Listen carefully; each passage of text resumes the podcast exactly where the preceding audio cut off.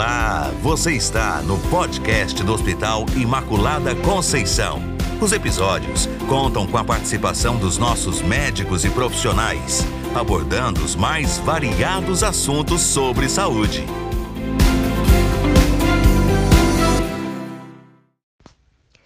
Olá, pessoal!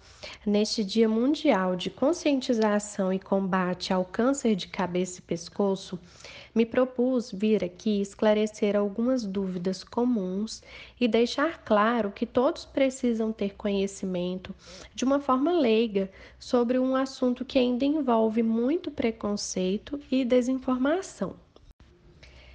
Ter esse dia para comentarmos sobre o assunto é muito importante, principalmente porque é nítido o aumento do número de casos do câncer de cabeça e pescoço e como o diagnóstico ainda é feito num período avançado, na maioria das vezes por falta de informação mesmo, pois as pessoas não sabem identificar os sinais de alarme que deveriam ter sido valorizados para aumentar as chances de cura. O câncer de cabeça e pescoço é muito mais comum do que imaginamos, porém, infelizmente, ainda é enraizado na nossa cultura um certo preconceito, uma vergonha e até medo do que pode vir com esse diagnóstico. Então, não é um tipo de doença que você vai ouvir alguém comentar livremente que está passando por ela. Para vocês terem ideia, o câncer de cabeça e pescoço é o quinto mais comum no Brasil, tanto em homens como em mulheres, sendo nos homens o mais comum o câncer de boca e nas mulheres o câncer de tireoide. Devido à grande falta de informação, cerca de 70% dos casos são descobertos já em fases avançadas, o que diminui em muito a chance de cura. É por isso que batemos tanto na tecla do diagnóstico precoce, pois ele aumenta para 90% as taxas de cura.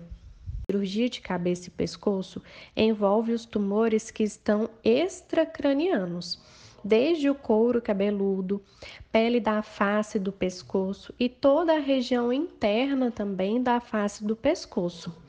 E muita gente não sabe que podem surgir tumores nessa região. Para que saibamos identificar algum sinal de alerta, primeiro precisamos ter o conhecimento de que aquela doença pode acontecer. Então, vamos deixar claro que na região da cabeça e do pescoço podem surgir tumores na pele, no lábio, dentro da boca, na gengiva, no céu da boca, na língua e abaixo da língua, na parte interna da bochecha, na garganta, no interior e na parte de trás do nariz, na tireoide, nas glândulas salivares, nos olhos, nos linfonodos, que são as famosas ínguas do pescoço. Então, são inúmeras regiões que envolvem diversos sistemas que são indispensáveis para o nosso organismo, que podem vir a ter tumores que precisam de tratamento. Sangramento nasal recorrente, principalmente se for apenas de um lado do nariz, rouquidão que não melhora, feridas na pele, no couro cabeludo ou dentro da boca, o surgimento de nódulos ou massas no pescoço, dificuldade ou dor para engolir, perda de peso sem uma causa aparente. Todos esses sintomas, se persistem por mais de duas semanas, devem ser avaliados para investigação pelo seu médico especialista. Pessoas que fumam, aqui incluindo qualquer tipo de cigarro, e que ingerem bebida alcoólica em excesso. E aqui é importante ressaltar que o tabagismo e o etilismo possuem efeito sinérgico. O que seria isso?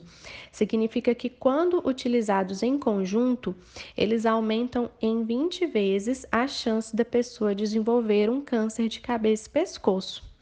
Nós estamos cansados de saber que o cigarro possui várias substâncias cancerígenas e no caso da região da cabeça e do pescoço, a fumaça causa uma lesão direta na mucosa que a pele, desde o lábio até o interior da garganta, das cordas vocais, pulmão, esôfago e estômago. Por isso, é tão aumentada a chance de desenvolver tumores dessa região nos pacientes tabagistas. Outros fatores de risco, como o vírus HPV, uma higiene oral inadequada e até o uso de próteses dentárias mal adaptadas, por exemplo, aquelas que ficam machucando a língua ou a gengiva e inflamando, podem gerar um tumor de boca, de língua, de gengiva. Para evitar o surgimento do câncer de cabeça e pescoço, nós devemos adotar hábitos de vida saudáveis, evitar o sedentarismo, a obesidade, não fumar, não ingerir bebida alcoólica em excesso e, ao menor sinal ou sintoma desses que eu falei ou que gere dúvida e persista por mais de duas semanas, procure seu médico de confiança, de preferência um especialista que poderá direcionar a melhor forma de investigar e cuidar da sua saúde. Hoje também temos disponível como forma de prevenção a vacina do HPV, que diminui a chance de evolução para o câncer tanto de cabeça e pescoço como genital. E acima de tudo, se conhecer. Enquanto vai lavar o rosto, escovar os dentes, se observe, note se surgiram manchas na pele, feridas na boca, palpe com os dois dedos, sinta se aparecem nódulos no pescoço, no interior da boca, nos lábios e língua. Perceba qualquer alteração de voz, dificuldades para engolir ou qualquer alteração que perdure por mais de duas semanas. Uma dica é entender que o nosso corpo é simétrico. Se um lado está diferente do outro, pode haver alguma patologia e o ideal é passar por avaliação médica.